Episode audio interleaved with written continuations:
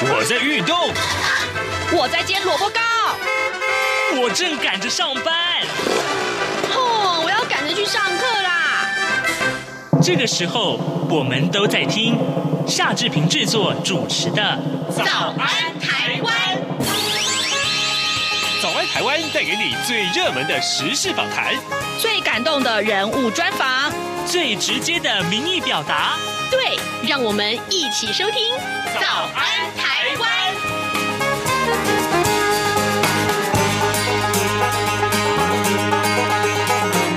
早安，台湾！我是夏志平。今天是二零二零年的十二月十一号，星期五。今天志平要在访谈单元里面跟您介绍这个话题，就是呢，央行出了重手啊，祭出杨四条打炒房。待会儿我们会为您连线昆山科技大学房地产开发与管理系的系主任黄干忠，我们请黄主任跟大家聊一聊。好，杨四条到底有哪些值得大家关注的焦点？还有它的力道，真的是如大家所说的这样样吗？好，待会呢就请您收听单元哦。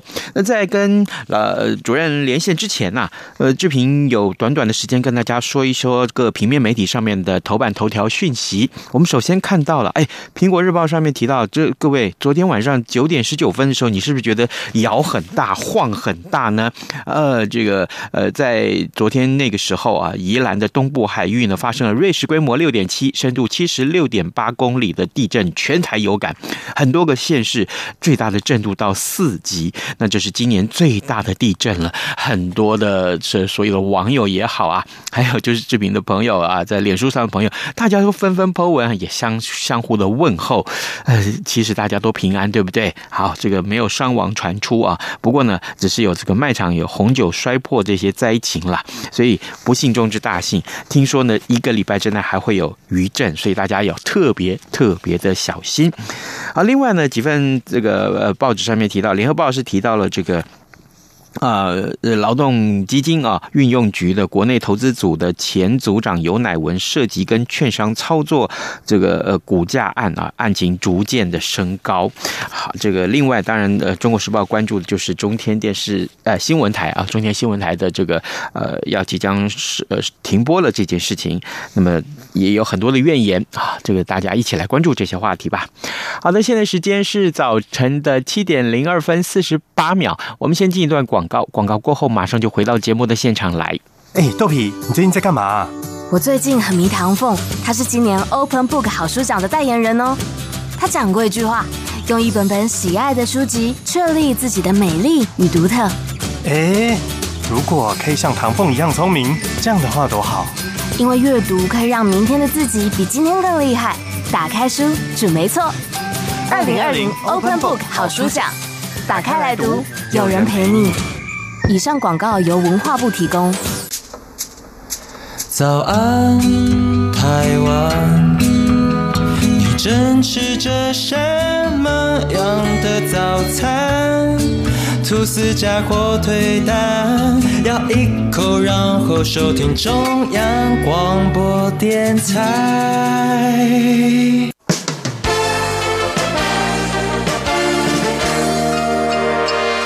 早安，笔记本。这里是中央广播电台台湾之音，您所收听的节目是《早安台湾》，我是夏志平。各位听众，今天志平带您来探讨这个话题。我相信啊，跟很多人是有这个切身相关的这个关系啊。央行在这个礼拜一寄出了杨四条打炒房，中央银行的总裁谢金龙啊，他无预警的寄出了房市针对性的审慎措施，分别锁定了四大项目要进行。二。贷款成数的限制，而且呢，隔天就开始生效了。所以呢，今天早上志平要为您连线访问昆山科技大学房地产开发与管理系的系主任黄干忠副教授。我们请黄主任跟大家来解说，到底这个措施，嗯，是好吗？是坏吗？对房地产市场有什么样的影响呢？跟你我切身相关的，乐于看到这个措施的实施吗？好，我们先请主任跟我们的听众打声招呼。主任您早。呃，夏主持人，各位听众朋友们，大家早。谢谢，谢谢主任一早跟我们的连线。主任，呃，我想先从第一个问题请教您，就是从整个大环境来看啊，嗯，台湾的房地产市场在房价上是不是真的如政府官员所说的哦，有在温和的上涨喽？哈，或者说房价其实已经是来到不合理的偏高状态了？我们从哪些现象或是数据可以判定目前的房价的确是不合理？呃，我想这个。呃，杨四条呢，这个确实啊引起很多人的关注。嗯，那在这个关注之下，它意味着就是房地产的一个一个非常的热络的情况呢。那大家对这样的一个情况感到一些忧虑了哈。嗯，那台湾的房市呢，在二零一六年啊，那时候房地合一税出台之后呢，确实造成了一些影响。那当时候呢，这个在各个县市的。啊，一个推案量啊，或者是一个成交量啊，都是比较低迷的状态。嗯，那随着这个整个呃呃市场的一个一个开放，或者是说呢利率的一个下降，那很多的资金啊，这个回来台湾啊，还有呢就是啊整整体的一个一个货币供给的一个大增。啊，事实上造成二零一七、二零一八呢这样的一个房市的复苏的现象非常明显。嗯、那但是当时候呢，就是所谓的，诶、欸、北北冷中温南热。嗯，那这两年呢，呃，事实上呢，全台湾都是一直在房地产都非常热络，所以现在已经是北温中热，南呢是火热。啊，所以呃，事实上这一尤其是今年的一个疫情。开始的状态，大家很担心。但是呢，这半年来啊，事实上它的一个上涨速度非常的快啊，尤其是在台南啊，那个有台积电的这样的一个设厂的一个题材之后，嗯，台南的涨势啊，让我们学界呢也觉得非常的压抑。那从整个预售屋的一个销售来讲，或者是预售屋的一个推案来讲，从原来的蛋黄区一直蔓延到蛋白区，一直到。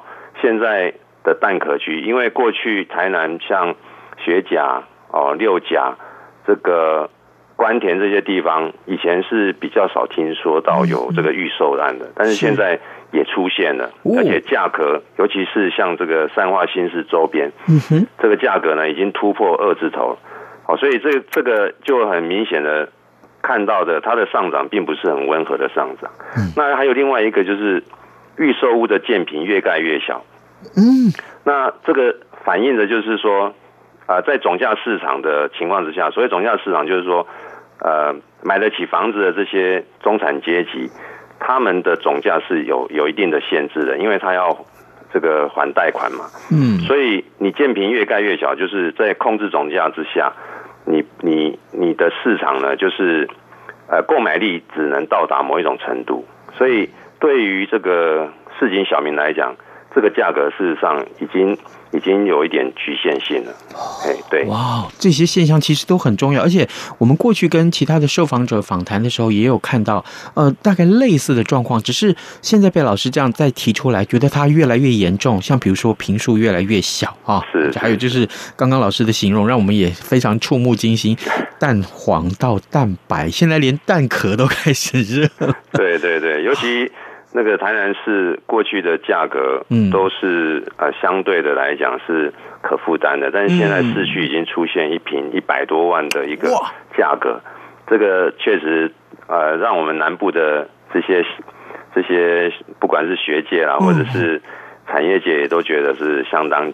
相当惊人的一个上涨。嗯，好，这个 志平回乡去买房子这件事情，可能 梦梦想要破碎了。呃，各位听众，今天早上志平为您连线访问的是昆山科技大学房地产开发与管理系的系主任黄干中副教授。我们请黄主任跟大家来解读啊，有关于杨四条到底打到谁？呃，这样子，嗯。主任，我们从一条一条来看了哈，这个每一条都有不同的针对性嘛啊。第一条啊，他说，呃，公司法人第一户房的这个贷限啊，贷款的限制贷六成，第二户以上只能贷五成，而且没有宽限期。主任啊，那之前的贷款成数大概是多少啊？那这个呃，什么是宽限期？那第三户有没有限制呢？是，嗯，那我想贷款成数事实上跟贷款人的一个还款能力有关系的。嗯，那基本上如果正常的情况之下，应该是在七成到八成是没有问题。嗯，对，那。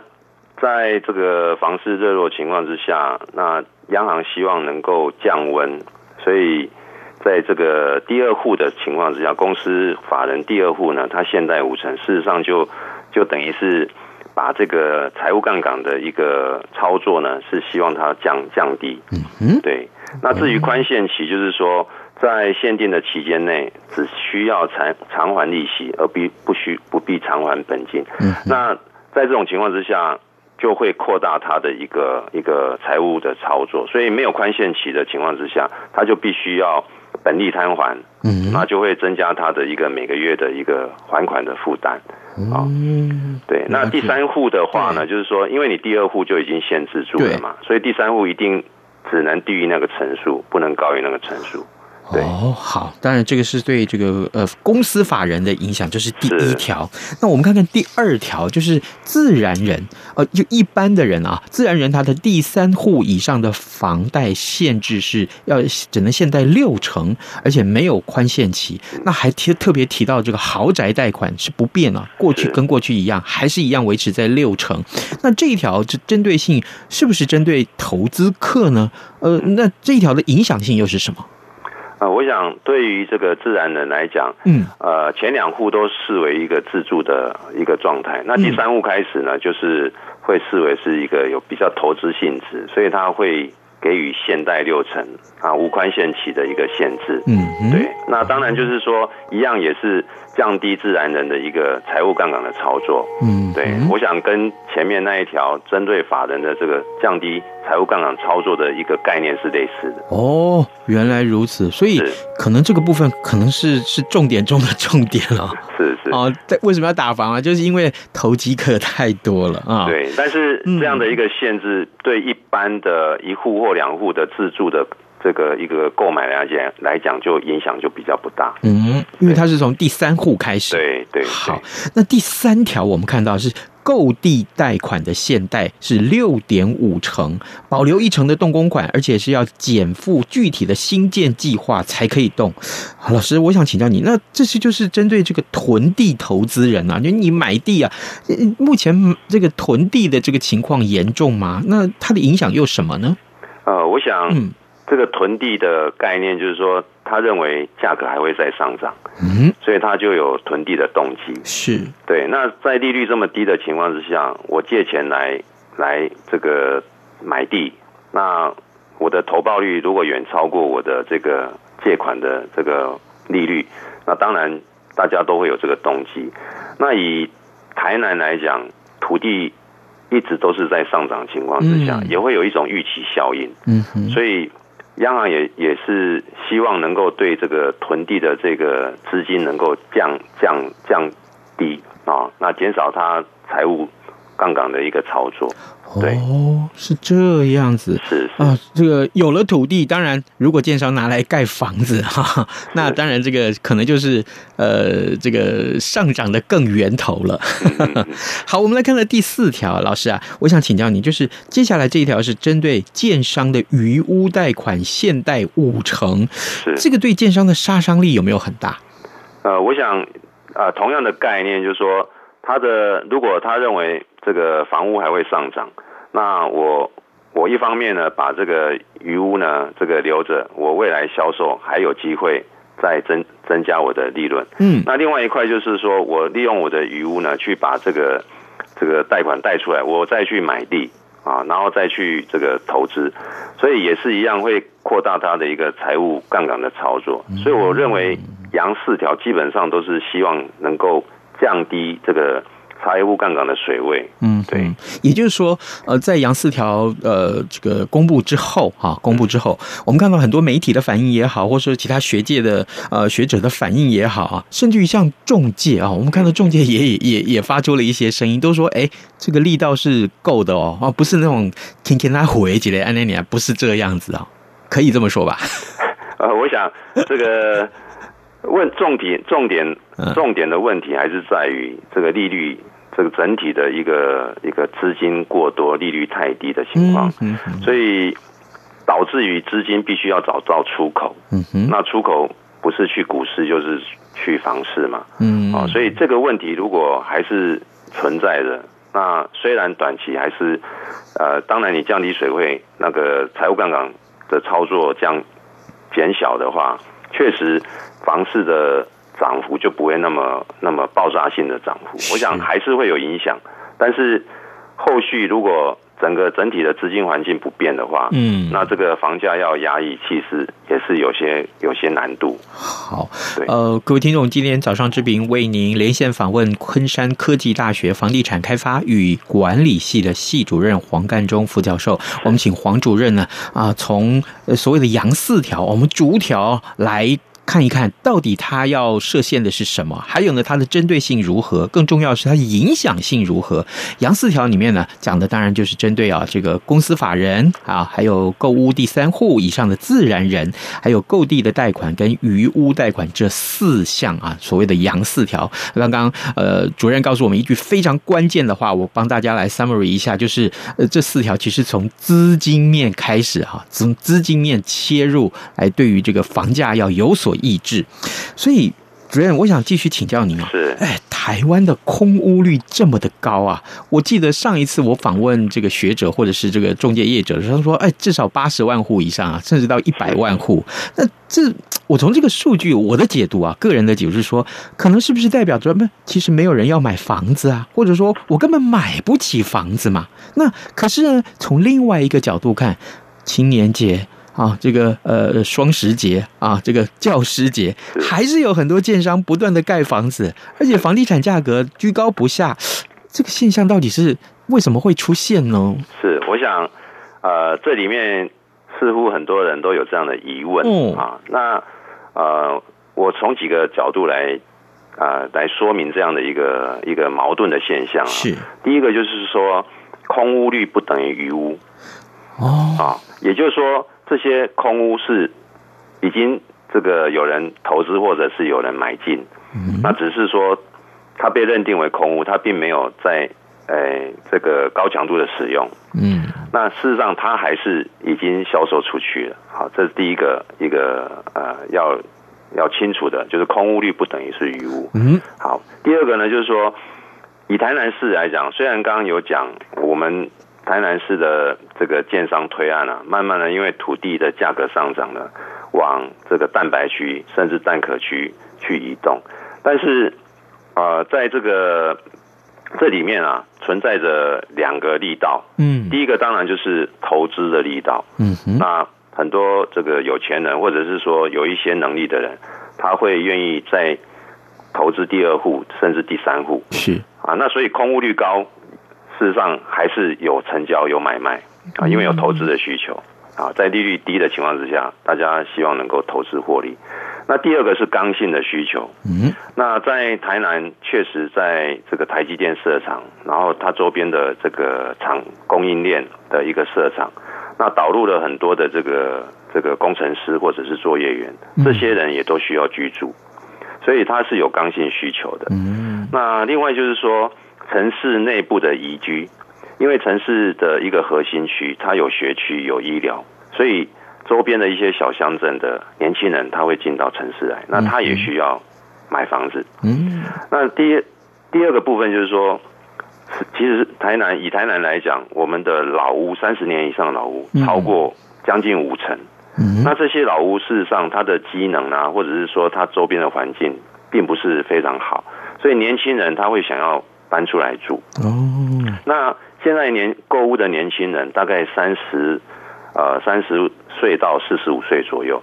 这些人他在三十年出之前出生的时候，他兄弟姐妹可能是三到四人。嗯嗯，那现在有一个分户的需求，是，所以这个分户的需求呢，就是非常这个爆量的一个一个需求。哦，对，所以它是有刚性需求的存在。嗯啊，那加上这个产业的回流、资金的回流，那投资的需求，所以有刚性的需求，也有投资的需求。那所以你会发现说，为什么房子一直盖，人口在减少，怎么价格还是一直在往上走？对啊，对这种矛盾现象，如果你从这这这个面向去解释的话，它其实就不矛盾了。嗯、老师，那你刚刚提到人口不断的减少，那很多人也许会这样推了哈，这个推论也许太快了，就是说人一直不断的减少，那这个未来住房子的人就没那么多啊，那显然这个房价会往下掉，这个推论会不会太快了？现在的这个户量大概是二点多，对啊，也就是说几乎呃每个家户都是小家庭，嗯，小孩子只有一到两个，对啊。那甚至就是不婚族，那这些呢，在未来十年、二十年之后，就会展现它的一个负面效应。嗯，也就是说，刚性需求确实在降低，所以台湾必须要，台湾的这个政府必须要因应这种少子化的一个情况之下，怎么样去改提升大家的生育率，然后呢，甚至呢要开放一些啊、呃、一些这些技术移民。啊，让他们能够带来活力。嗯，否则长期来讲，未来买房子的人确实会减少。但是现在呢，是那些年轻人，他曾已经过去这个户量大的这些年轻人，他分户的需求。嗯，所以现在是 OK 的，但是未来有相当大的疑虑。哦，好，但是发生的时间点可能会比较晚一点。对对对。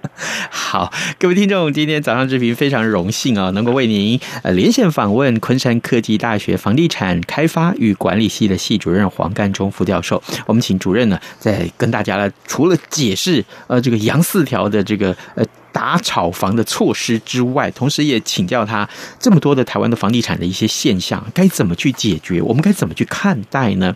老师，接下来我看到就是前几天在看这个新闻的时候，打炒房的新闻的时候，我们看到说台湾。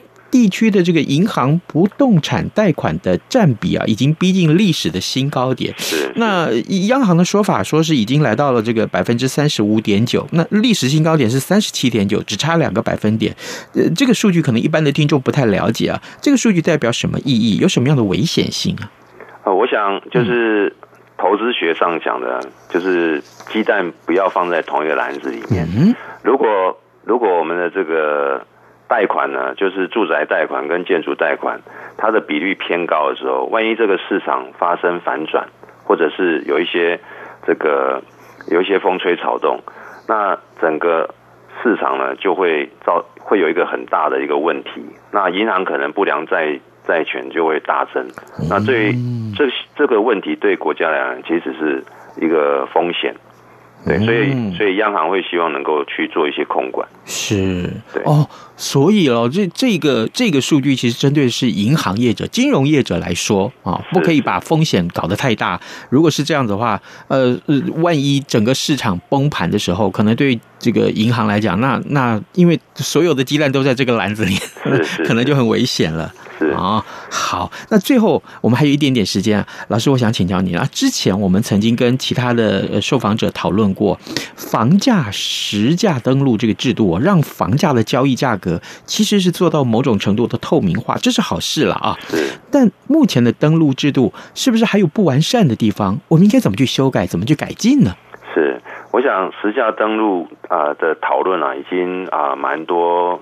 这个学者呢做了讨论了哈，嗯、那呃，我们现在如果说要强化实价登录的一个效果呢，有几个部分呢、啊。第一个当然就是呃，还是有一些虚价登录的问题啊，它并不是真正的一个实价。嗯、那这个部分必须要去改善。那第二个部分就是说，它它只它是去识别化，也就是说它是区段区段的一个价格，而不是个别。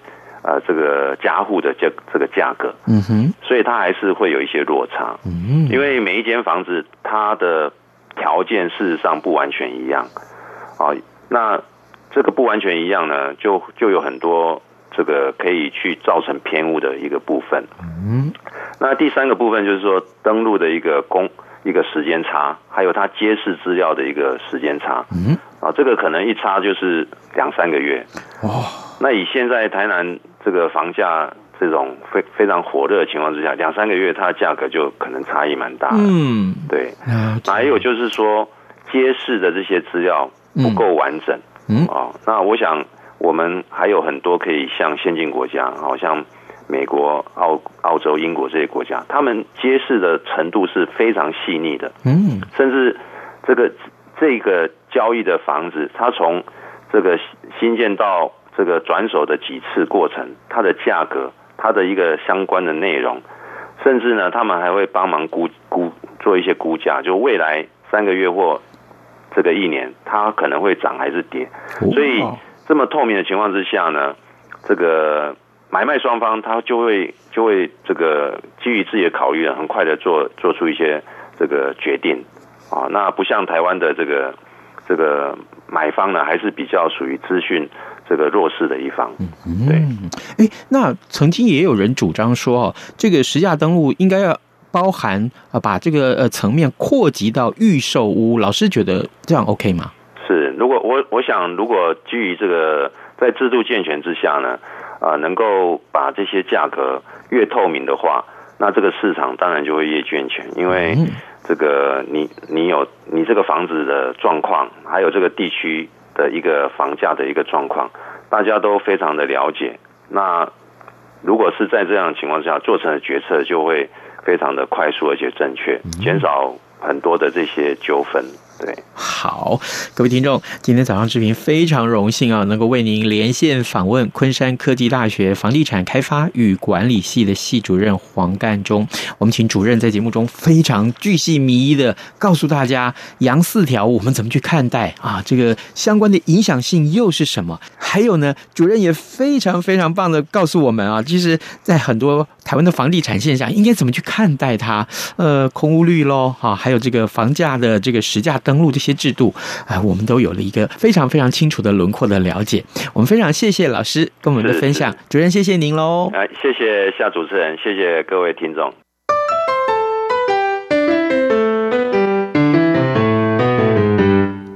各位听众，大家好，RTI 正在进行意见调查，我们每一季都会准备特别的小礼物，以抽签的方式赠送给参加的听友哦。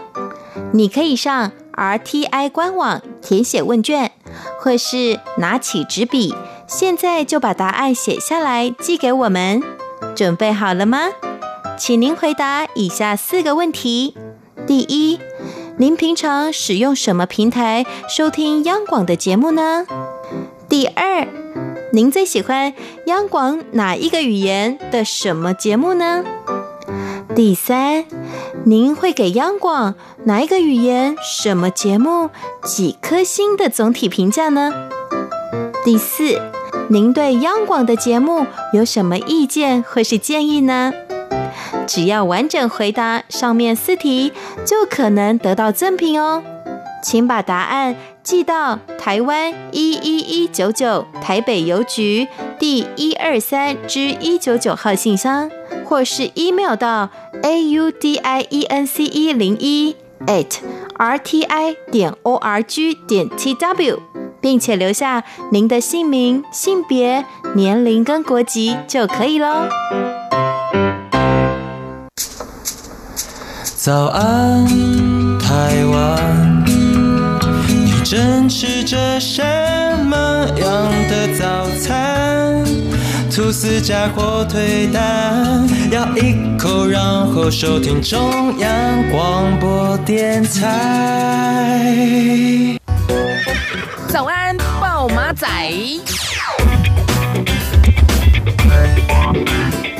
好的，我们赶快来看一下有哪些重要的新闻啊！我们看到今天这一则讯息，其实应该是大家最关注的。父母都来自台湾的第二代华裔的戴琪啊，就是暂时翻译的名称啊，呃，将会获得美国总统当选人拜登的提名，出任美国贸易代表。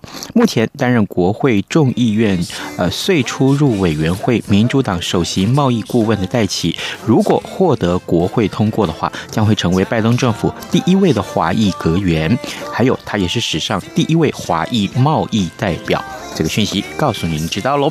好了，早安台湾节目呢，其实呃已经上了 Podcast 的平台，所以各位听众如果可以的话，欢迎各位呢在 SoundOn 啊声浪，还有就是 Google 跟 Apple 这两个 Podcast 上面都可以找得到早安台湾，欢迎您，欢迎您啊，这、可以把早安台湾的节目 Google 呃这个找出来，然后呢按订阅啊，那么每天都可以收听到早安台湾送上来的讯息了。好，我们非常欢迎您这样做的。今天节目时间也到了，祝你有愉快的周末，咱们下周一再见喽。一样被丢弃